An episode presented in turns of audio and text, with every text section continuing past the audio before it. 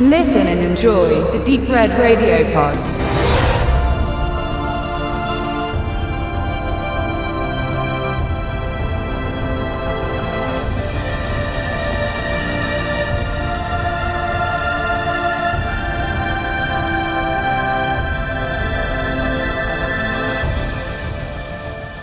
Was für uns in den 90ern Xena und Hercules sind der heutigen Generation die Shannara Chronicles.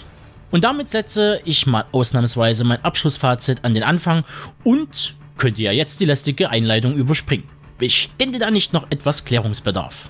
Drum kommen wir zum Worldbuilding und die Vorgeschichte. Die Welt wurde während der großen Kriege zerstört. Durch Massenvernichtungswaffen wurden weite Teile der Welt unbewohnbar und die Menschen veränderten sich auch physiologisch, sodass schließlich neue Rassen wie Zwerge, Gnome, Trolle und Elfe entstanden. Gleichzeitig ging auch ein Großteil der Technologie verloren, weswegen die Menschheit in eine mittelalterlich geprägte Welt zurückgeworfen wurde. Im Zentrum der Chroniken steht die Shannara-Familie, deren Nachkommen über uralte magische Kräfte verfügen und deren Abenteuer immer wieder die Zukunft der Welt entscheidend verändern. Eine weitere abenteuerliche Geschichte beginnt, als dunkle Mächte, die auf Jahre Eis gebannt galten, aus ihrem Gefängnis entkommen. Will, der letzte Nachfahre der Chanera-Familie, die junge Elfenprinzessin Amberly und Eretria, ein menschliches Zigeunermädchen, finden heraus, dass nur sie über die Kräfte verfügen, um das Böse aufzuhalten, und schließen daher eine ungewöhnliche Allianz. Ihre scheinbar unmögliche Aufgabe, die Welt zu retten, wird zu einer Reise der Selbstfindung, bei der sie lernen müssen, Zweifel und Angst zu überwinden und ihr Schicksal anzunehmen. Was der Terry Pooks in den 1977er Jahren losgetreten hat, darf man zu Recht als ein Mammutwerk bezeichnen. Mittlerweile umfasst seine Fantasy-Reihe gut 38 Romane, die zum Teil nur in Englisch erschienen und laut dem deutschen Verlag Glen Vellet seit 2014 nicht mehr übersetzt werden. Leider eine Untugend, die mittlerweile in den deutschen Verlagshäusern gang und gäbe ist. Also, Serien anfangen und dann nicht zu Ende bringen. Gruß an dieser Stelle an den deutschen Taschenbuchverlag für das Einstellen der Thursday Next Reihe. Hoffentlich geht ihr mit Pauken und Trompeten unter. Sorry, das musste mal gesagt werden. Weiter im Text. Mittelerde, Kiwis und Xena. Der Einfluss Tolkiens auf das Schreiben Brooks ist unverkennbar. Ebenso der Einfluss des kinematografischen Mittelerde-Sextett von Peter Jackson auf die Umsetzung der von MTV in Auftrag gegebenen Serie The Shannara Chronicles. Diese wurde ebenso wie Jacksons Tolkien-Umsetzung in Neuseeland gedreht und vereint so ziemlich jeden halbwegs bekannten männlichen und weiblichen Darsteller, den die Insel so zu bieten hat. Zum Teil waren diese schon in diversen Jackson-Umsetzungen oder in dem Blut- und Sandalenspektakel Spartacus des Sender Stars zu sehen. So zum Beispiel Manu Bennett als Druide Alanon, Aaron Jakubenko als Elfenprinz Elisedil und John Rice Davis, der in der Herr der Ringe den Zwerg Gimli spielte. Die wirklichen Hauptdarsteller sind aber andere und jüngere und zum Teil so unbekannt, dass man diese in großen Produktionen vergebens sucht. Da muss dann der geneigte Interessent eher den deutschen Kinderkanal anschalten und sich durch die unzähligen australisch-neuseeländischen Teenie-Produkte seppen, die Tag ein Tag aus über den Bildschirm flimmern. Austin Butler, Poppy Drayton und Ivana Baguero. Letztgenannte kann wenigstens mit einigen Kinoproduktionen wie Pan's Labyrinth, Die Frau des Anarchisten und Me punkten. Die anderen beiden liefern eine solide, aber nicht gerade umwerfende Performance ab, was allerdings auf das Drehbuch zurückzuführen ist. Selbiges beinhaltet eine ungeheuerliche Ansammlung von Archetypen, Klischees, dreisten Tolkien-Zitaten und dümmlichen Dialogen. Wo ich noch nicht einmal so recht weiß, ob diese der deutschen Übersetzung geschuldet sind oder an die zwei Drehbuchverantwortlichen Miles Miller und Alfred Goff adressiert werden dürfen.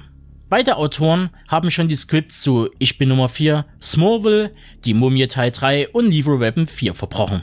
Die Liste des Schreckens ließe sich mühelos fortsetzen, aber das wird an dieser Stelle den Rahmen und meine Geduld sprengen. Die ersten drei genannten Produkte spiegeln aber ungefähr den Esprit der Serienadaption von Pooks Buchzyklus wider. Leicht verdauliche Kost, eine käsige Umsetzung und eine Geschichte, die jedem 11- bis 15-jährigen Mädchen die Freudentränen in die Augen treibt. Ja, Shannara Chronicles ist am Ende nichts anderes als eine Teenie-Schmonzette im Fantasy-Look. Scheinbar interessierte sich im Writers Room, sofern es einen gab, niemand für die Faktoren Logik, Worldbuilding und die Geschichte dahinter. Denn was da beschrieben wird, ist hanebüchend und wird mit keiner Zeit erklärt. Schließlich spielt es ja auf unserer Welt, nur zig Jahrhunderte später. Ich wiederhole nochmal kurz die Schlagworte der Vorgeschichte. Große Kriege, Massenvernichtungswaffen, weite Teile der Welt unbewohnbar und die Menschheit verändert sich auch physiologisch, sodass schließlich neue Rassen wie Zwerge, Gnome, Trolle und Elfen entstanden. Ach ja, ein Großteil der Technologie ging natürlich verloren, weswegen die Menschheit in ein buntes Mittelalter zurückgeworfen wurde, an dem sogar Errol Flynn seine wahre Freude hätte. Wie die Magie auf einmal in die Welt kam, wird nicht erklärt. Ebenso unklar bleibt, warum sich die Menschen in Trolle verwandeln und natürlich hat die Menschheit vergessen, wie man Technologie benutzt, aber zum Elfenpalast mit gigantischen Ausmaßen langte es scheinbar. Ehrlich jetzt, das ist so derartiger Käse, dass man nur noch die Hände gen Himmel strecken möchte und hofft, dass einem der Blitz erschlägt. Zumindest im ersten Moment. Denn auf den zweiten Blick muss man als erwachsener Mensch des Baujahrs 80 mal kurz in sich gehen, Ruhe walten lassen und tief durchatmen. Denn das Gesehene kommt einen auf die eine oder andere Art doch irgendwie vertraut vor. Wie in der Eröffnung dieser Review erwähnt, sind die Genero Chronicles nichts anderes als Xena und Hercules zur sonntäglichen Mittagszeit auf RTL. Kitsch, Trash und billige Effekte gaben sich damals einstellig ein. Und heute, 20 Jahre später, sieht's nicht besser oder schlechter aus. Die Geschichten sind die gleichen. Es geht um das Erwachsenwerden und die Liebe, sowie den Verrat und letztlich auch den Tod. Das Ganze packt man in reichlich Pathos und Pappkulissen, die einem an die zu Recht abgesetzte Science-Fiction-Produktion Defiance erinnern.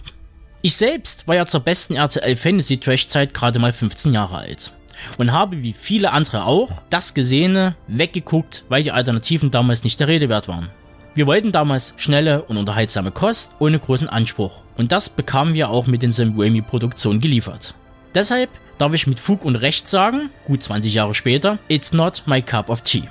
Die Zielgruppe sind eben die pubertierenden Fortpflanzen zwischen 11 und 15 Jahren, für die sich Harry Potter zu knuffig und Herr der Ringe viel zu düster gestaltet. Also von mir gibt's daher nur eine eingeschränkte Empfehlung an die Menschen da draußen, die alles ungefragt und unreflektiert konsumieren oder mitten in der Reifezeit stecken.